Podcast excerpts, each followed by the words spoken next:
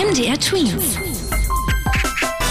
Dein 90 Sekunden Corona-Update. Bis in den späten Abend saßen die Politiker gestern zusammen. Sie haben debattiert, sie haben verhandelt und wohl zum Teil auch gezankt. Es ging natürlich um die neuen Corona-Regeln, was geöffnet werden darf und was nicht. Dazu gibt es jetzt einen Stufenplan, der davon abhängt, wie viele sich in einen bestimmten Zeitraum angesteckt haben. Die erste Lockerung soll es aber schon ab nächster Woche geben, nämlich, dass sich wieder fünf Erwachsene aus zwei Haushalten treffen dürfen und ihre Kinder mitbringen dürfen. Die werden nämlich nicht mit reingezählt.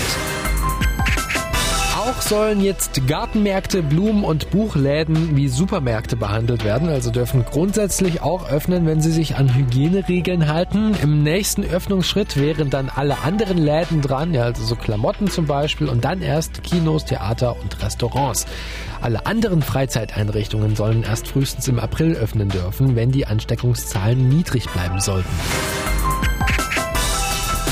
Für die Corona-Beschlüsse gibt es jetzt schon viel Kritik, vor allem von Laden-, Hotel- und Restaurantbesitzern, weil sie jetzt eben noch nicht öffnen dürfen. Aber auch von Gesundheitsexperten, denen wiederum die Öffnungen schon jetzt zu weit gehen. MDR Tweet.